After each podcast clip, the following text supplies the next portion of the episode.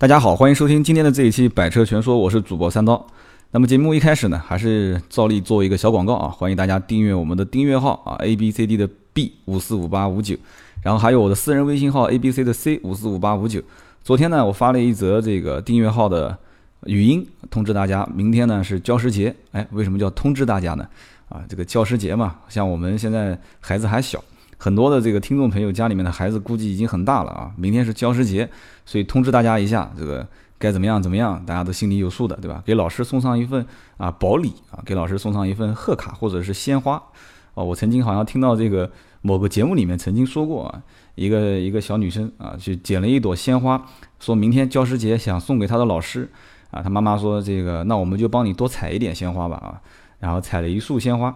啊，这个中间的细节就不多赘述了啊，什么被蚊子咬了，把把这个膝盖跌破了啊，反正讲的是，就这朵花的价值非常高啊，它可能这个市市面上的这个售价不贵，但是它的这个心意很重。结果呢，第二天给到老师之后，啊，小朋友就哭着回来啊，为什么哭着回来呢？因为他发现所有的同学送的都不是鲜花啊，送的都是老师非常喜欢的东西啊。那这个他送的这束鲜花呢，老师看都不看。所以呢，这个案例当时在那个节目里面说了一下。啊，我们正好这个节目那天我是用手机公放放出来的，啊，就引起了身边的一些人的共鸣，所以今天教师节这一这一个节日，我一上来说了这么一件事情，好像不太好，但是我们还是要为这一个人群，就我们尊重的这个老师这个群体，我们今天做一档节目啊，算是做一个礼物送给他们啊，因为今天这一期呢，我们还找了一些素材啊，包括大家对教师节购车的一些想法。包括对教师啊这一个大的群体当中很多的不同层次的人购车的一些需求点，然后同时呢，我们还聊一聊就是处女座啊，今天正好是九月份，九月份呢正好是处女座，处女座呢又正好是就是现在网友好像特别。关心的一个星座啊，为什么叫特别关心的星座呢？因为好像目前来看，处女座就代表了这个强迫症啊，就是强迫症患者的一个星座。当然，很多网友昨天听到我这个微信的语音留言之后呢，表示了不满和不服啊，说这个为什么一定要这么讲呢？啊啊，我当时还说了，我说处女座和金牛座都是好朋友啊，所以呢，今天我这个金牛座就评一下这个处女座购车的当中的一些特点。那么节目开始呢，我们先聊一聊最近我们在网上看到的一些啊相关的。教师节的活动啊，因为我们知道不仅仅是教师节，曾经有一期节目我说过叫三节同庆，就是每当有节日凑到一起了，很多人就会把它给啊，就是生搬硬扯的把它凑在一起。你比方说今年的这个节日啊，九月初是中秋节，然后紧跟到是教师节啊，然后再跟到就是这个国庆节，因为国庆节离教师节实在太遥远了，所以呢，他没有办法把它凑在一起，那怎么办呢？就叫。国庆车展价格提前释放啊，很多人都是在私下啊培训这个销售顾问啊，培训这个店里面的销售员都是这么讲的，叫国庆的车展优惠提前释放，然后教师节感恩回馈。后来我们仔细分析了一下啊，这个我因为身处在南京，我们看了一下南京的这边一些优惠幅度，我们发现啊，就可能不懂行的人觉得说啊，凭教师证。啊，就可以得到一些额外的优惠，那是不是这样子呢？实际上我们看了一下子，凭教师证能得到的优惠，都是一些水分相对比较大的啊。比方说礼包啊，啊，价值五千的礼包啊，啊，比方说送个导航啊，哎，这个送导航其实看起来还是这个这个是硬头货啊，就南京人话讲叫硬头货啊，就是硬头货。但是这个导航之间它也有区别，我曾经有一期节目也聊过啊，同样的一款车型，原厂的配置的导航和如果把品牌给你更换掉。那么这个导航的成本相差是非常非常大的，所以我有点不太相信他送的导航的品牌和品质啊，是你如果花费用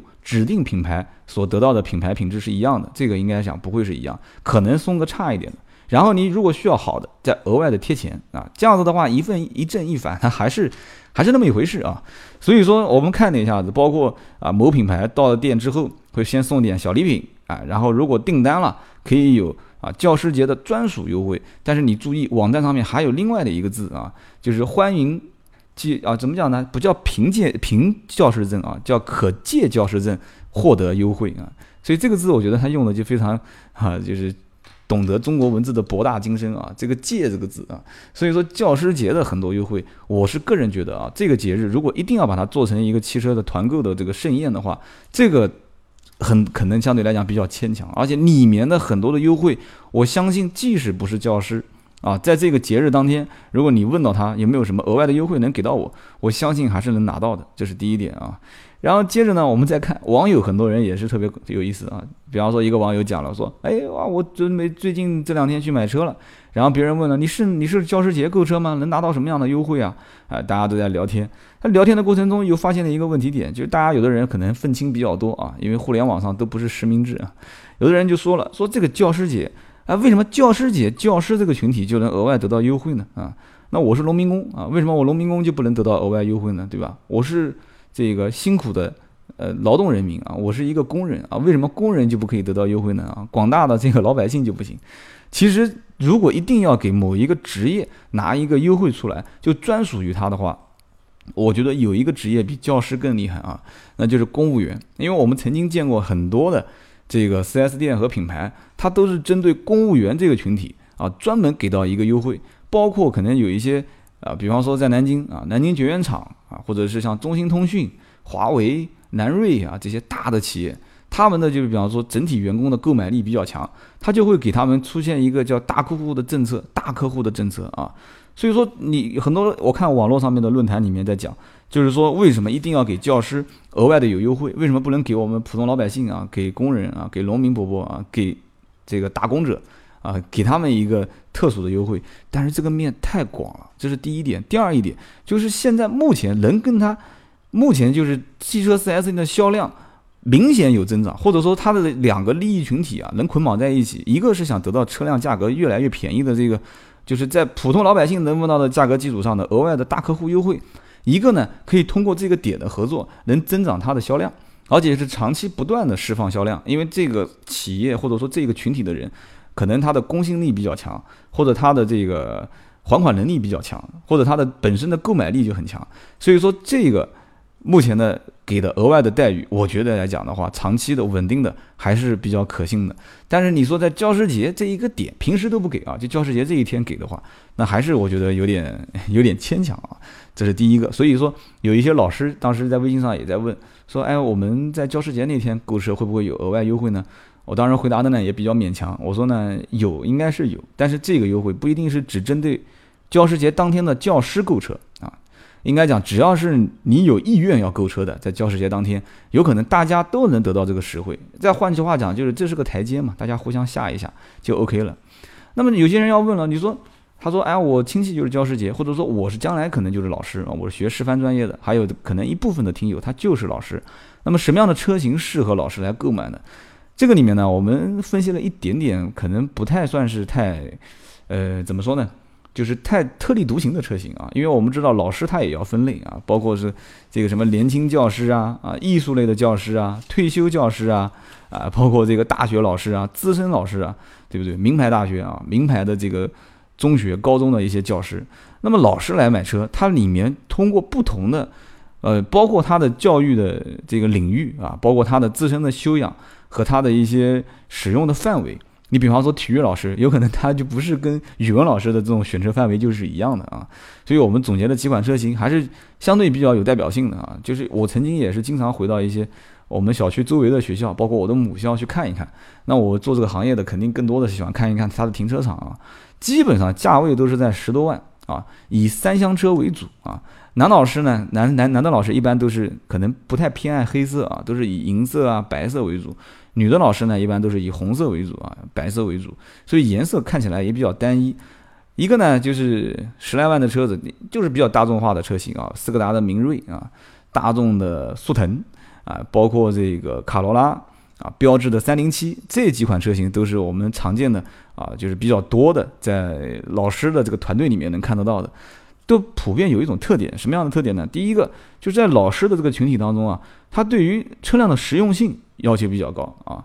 然后同时呢，对于车辆的空间啊啊，包括综合的性价比啊，今后的维修保养啊，而且我相信基本上大多数的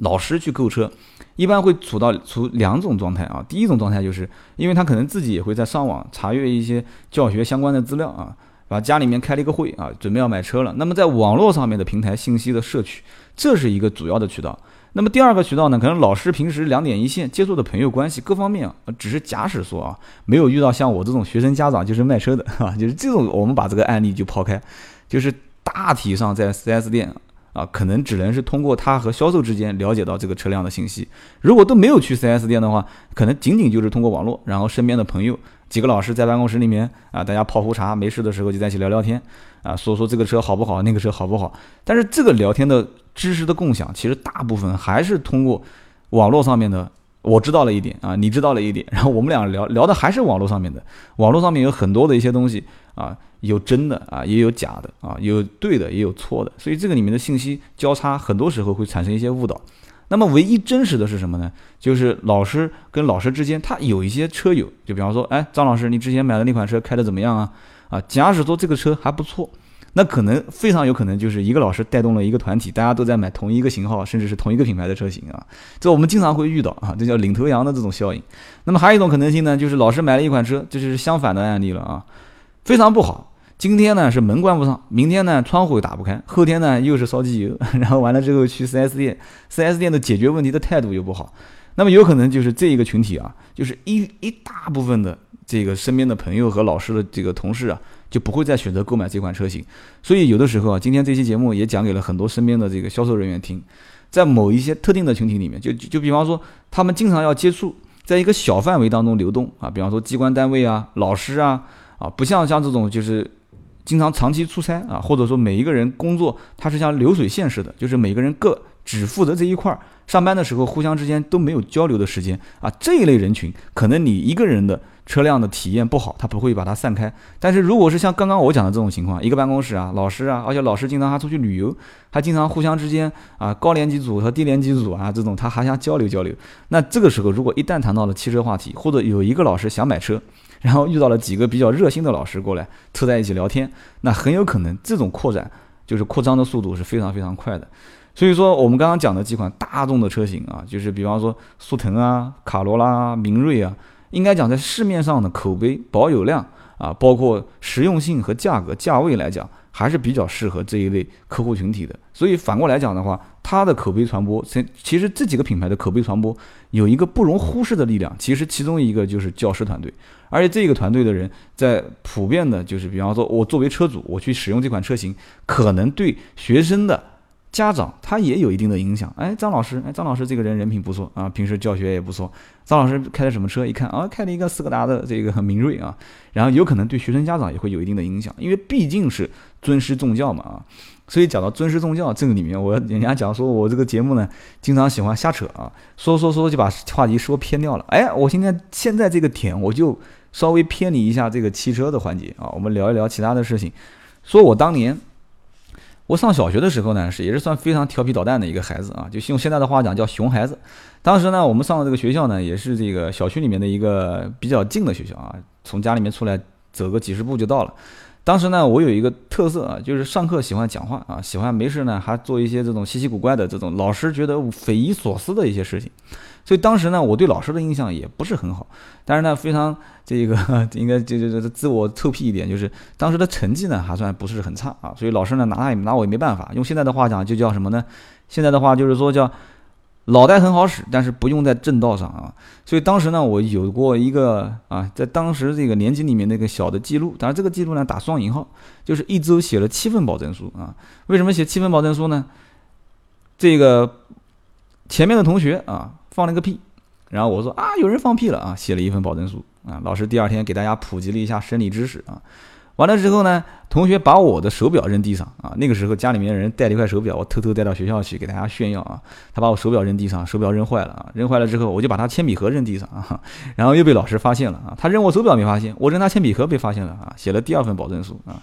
完了之后呢，又开始上课，把这个图钉。放在地上啊，老师呢就拿本书来回的走动，然后下课之后我们就问了，说，哎，小张，你今天老师踩了几颗图钉啊？三颗啊，你几颗？四颗啊？我说我这边十颗啊。他说啊，你最厉害了啊。结果我最厉害，结果我就被老师喊到了办公室啊。然后呢，把这个笔两头都给拆掉，中间放了一些，放了一个小纸团子啊，然后吹来吹去。然后我呢非常不巧啊，老师回到黑板上面写字的时候，别人吹的时候老师都看不见 啊，我一吹就被老师发现了啊。这些事情都不算什么啊，最夸张的一件事情就是当时临上早自习的时候啊，我发现哎，这个小伙伴们都很开心啊，因为还没打铃，大家在扔这个抹布。怎么个扔法呢？就是把抹布朝电风扇上面去扔，然后电风扇呢开的是最低的那个档啊，就是呼啦呼啦的转，然后扔上去之后呢，正好会从电风扇的这个缝隙当中掉下来。然后我说，哎，我这个我可以，然后我就去扔了啊，我把这个抹布扔到天上去之后，哎，结果这个电风扇呢就把这个抹布给就带动起来，就开始转了，然后所有的人就拽着我不让我去拿这个抹布啊，然后就把电风扇开到了第三档。这个时候呢，就开始上早自习了啊！早自习之后呢，老师问说怎么回事啊？我看到大家都在笑，然后大家就把眼睛朝上面看啊。老师讲说这个是谁做的事情？所有的人都没有举报我啊！你要记住，所有的人都是我的兄弟啊，都没有举报我。但是老师一眼就看出来了，是我干的。为什么呢？因为所有的人的眼神都是朝我这边看的啊！所以当时一周写了七份保证书，写了七份保证书之后呢，我觉得其实当时对老师的印象还是比较好的。但是就是因为扔抹布的那件事情。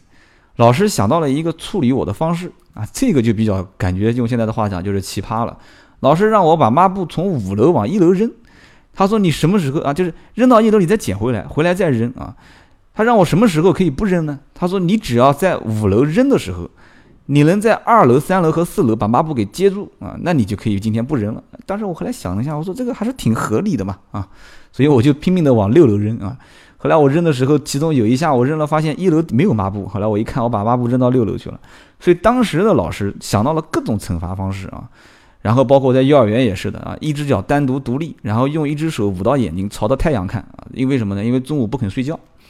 所以当时的各种处罚方式给我的这个幼小的心灵留下了创伤啊。所以今天这期节目不是用来黑教师节的啊，我还是给教师送上一份祝福。但是呢，在我从小学啊，从幼儿园到初中。然后这一段时间，包括高中、大学，实际上我经历的不同阶段，就跟老师购车各个年龄层次、各个职业啊，就是老师当中他也要分啊，叫比方说艺术领域的啊、音乐的啊、语文的、数学的啊，包括上大学之后啊，教哲学的、历史的，我觉得他们选的这种车型都不同，需求点都不同，所以我们也可以聊一聊其中一些需求点到底是怎样的。你比方说年轻教师啊。年轻教师他应该是属于更接受新鲜事物，而且甚至于很多年轻教师到我们的就当时我从业的这个 4S 店来购车，我自己都没有发现他是属于年轻教师这一类。为什么呢？因为他可能说出来的东西都非常新颖，而且他可以接受一些新鲜事物，所以年轻教师购车可能选择的是一款比较新款的车型啊，他可能就讲究的就是新，而且讲究的是车辆的性能啊啊，包括车辆的一些最高科技的配置啊这一块。但是说实话，从我们当时所有的同行之间，就是销售的同行之间了解下来的一个观点就是啊，有三类人是我们最不愿意接触的啊。第一类呢就是律师，第二类呢就是医生啊，第三类呢就是今天我们要讲的就是老师。为什么呢？其实这三类人大家仔细想一想，他是有一个共通点的。这三类人的信息，就是他传递给你的信息，都是由上往下的。你比方说律师。如果你要找一个律师去进行咨询的话，那律师肯定是你只能听他的，对吧？他是这方面的权威嘛，啊，不管你是去咨询这个人事的案件，还是真还是这个咨询这个这个，比方说呃这个经济方面的纠纷，律师他给你的回答肯定都是最专业的，你没有办法去反驳啊。第二一类就是医生啊，医生给你看病啊，你寻医问药。医生的所有给你的意见，你能反驳吗？啊，一样还是不可以反驳。所以第二类是医生，那么第三类呢，就是我们今天讲的老师啊。老师也是一样的，他的知识永远是从上往下的。老师跟你讲啊，地球是圆的啊，你说不对，地球是方的，那老师肯定给你个大嘴巴子，是吧？所以他的知识也是由上往下的。所以知识由上往下传递的时候，他到了一个需要你。啊，在他所不知道的盲区啊，一片空白的这个领域里面，你给他进行一个由上往下的知识普及的话，有的时候很多老师啊，他转变不了这个角色啊。再加上有些老师在来之前，他也会精打细算啊，也会在网络上查询很多的相关资料。所以这样子的话，我现在目前来看，除了年轻一些的老师啊，目前可能我们在销售的过程中接触下来、沟通下来还是比较通畅的。但是只要是我们马上后面要说的一些啊，包括艺术类的老师啊，包括这个学校的一些相关的啊，有一定的职位和啊名望的这些啊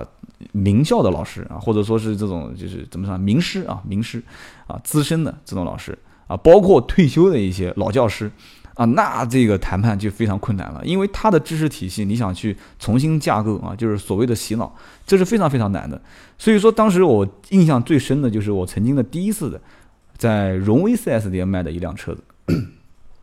当时呢，这个就开始讲故事了啊。当时呢，就我卖的这辆车，是我开业的，应该是当时刚入行开张的第一台，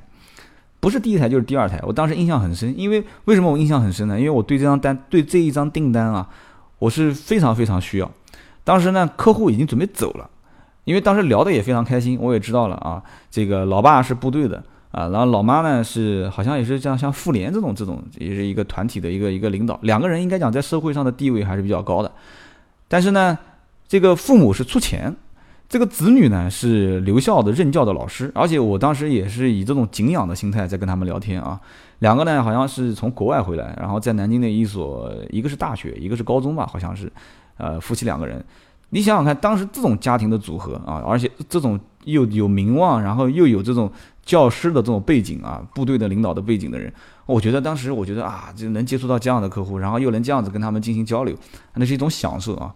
果然是一种享受啊。到了最后签订单的时候啊，他们也是觉得说啊，你也不是很容易啊啊，今天这个单子啊，就其实价格已经一而再再而三的申请，我也知道，而且荣威在南京是属于垄断销售啊，只有我们一家店，领导也当时跟我讲了很多句了，说他不买就让他走吧，他也不可能出去比。为什么呢？因为只有我们一个一家店卖这一个品牌，喜欢，而且这客户领导看了一眼就知道，他肯定是定下来就买这个品牌，所以说完全没有必要这样子去跟他谈。但是呢，当时我是非常需要这张单，我很怕这个客户走了之后不回来，所以一而再再而三的去申请。所以你看，今天又给你无意之间透露了一条信息啊，其实永远想以低价卖车给你的是销售员，不是这个店的领导，更不是这个店的老板。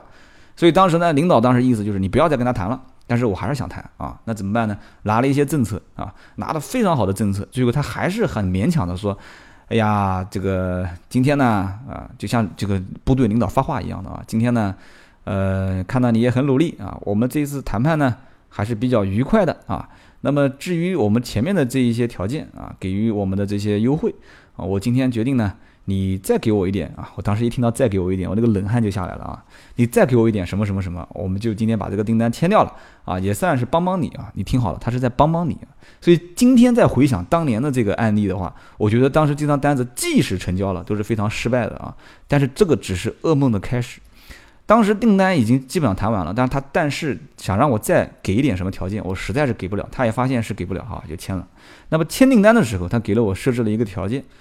啊，你你很多客户讲了，我哎，我去签订单为什么没有设置条件啊？啊，那是因为你没有碰到新手销售员啊。你要是碰到新的销售员的话，有的时候偶尔你还可以跟他提条件。他当时跟我提的是什么条件呢？就是让我把提车的时间啊锁定到他需要的那个时间点。当时我想了一下，我问了一下领导，我说大概什么时间能到货？他说一个月左右。啊，我当时想一个月左右呢，应该就是在三十天上下啊。但是实际上这种换算方式是不对的啊。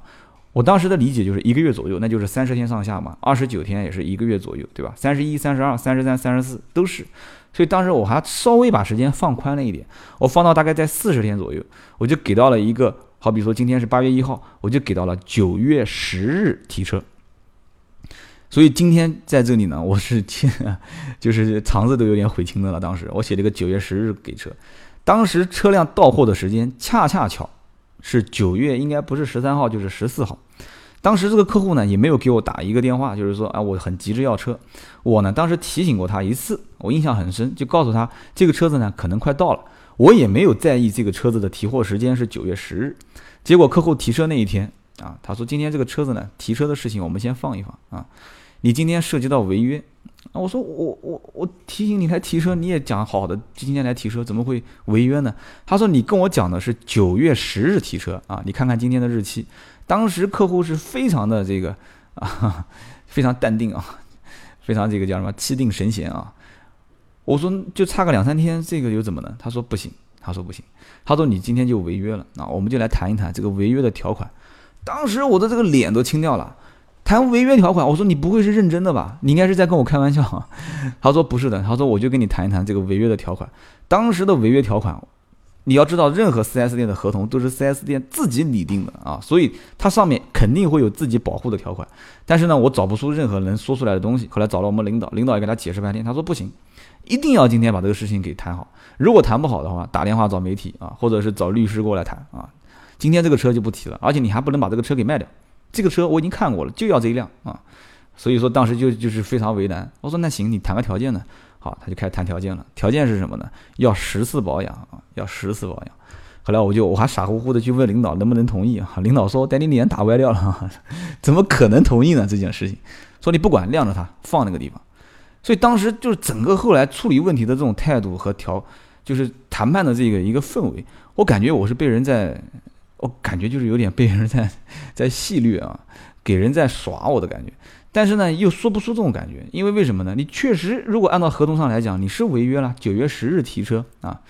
但是呢，我当时问了一下老员工，我说你们以前是怎么处理这个事情的？老员工就朝我笑了笑，他说你为什么当时签合同的时候不写个左右呢？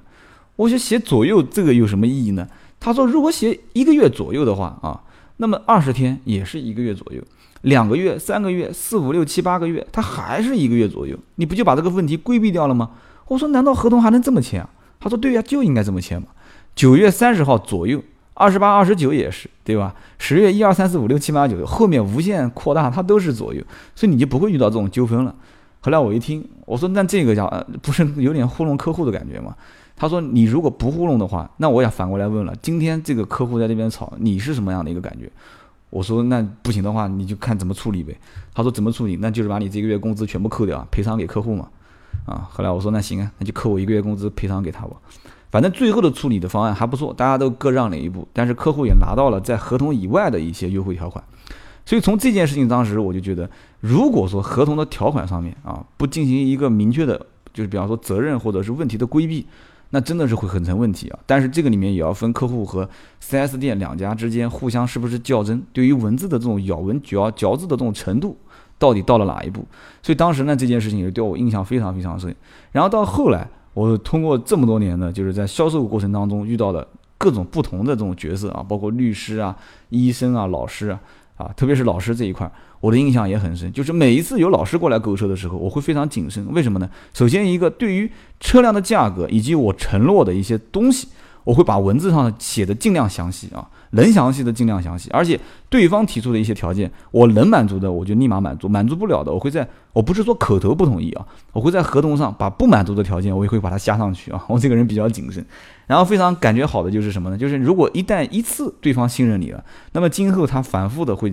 啊给你咨询一些问题，或者说对你的一些背书和你的一些认可度，他会反复的追加，反复的提升，而且老师。这一类客户的转介绍的能力也是非常非常强啊，他就是介绍同行啊、老师啊、啊学生的家长啊这种，他这种转介绍能力还是比较强。所以说今天呢，我们就聊聊这个关于教师节购车啊，包括。啊，可能我们聊不同类型的老师，这边讲的就是稍微短了一点。下次有机会呢，我们还可以再聊，包括我经历过的啊一次非常啊不堪回首的和老师接触的这个购车的经历。但是最后还是要讲一点，第一个啊，尊师重教是每一个国家的传统，而且我们作为年轻人来讲的话，特别是比我们还年轻的一些年轻人啊，正在上学的一些啊兄弟姐妹，我觉得老师这一块呢还是要尊敬他。虽然现在这个大环境底下啊，老师有长，老师就怎么讲呢？老师像。老板啊，老板反而像老师啊？为什么呢？因为老板现在出去讲课了，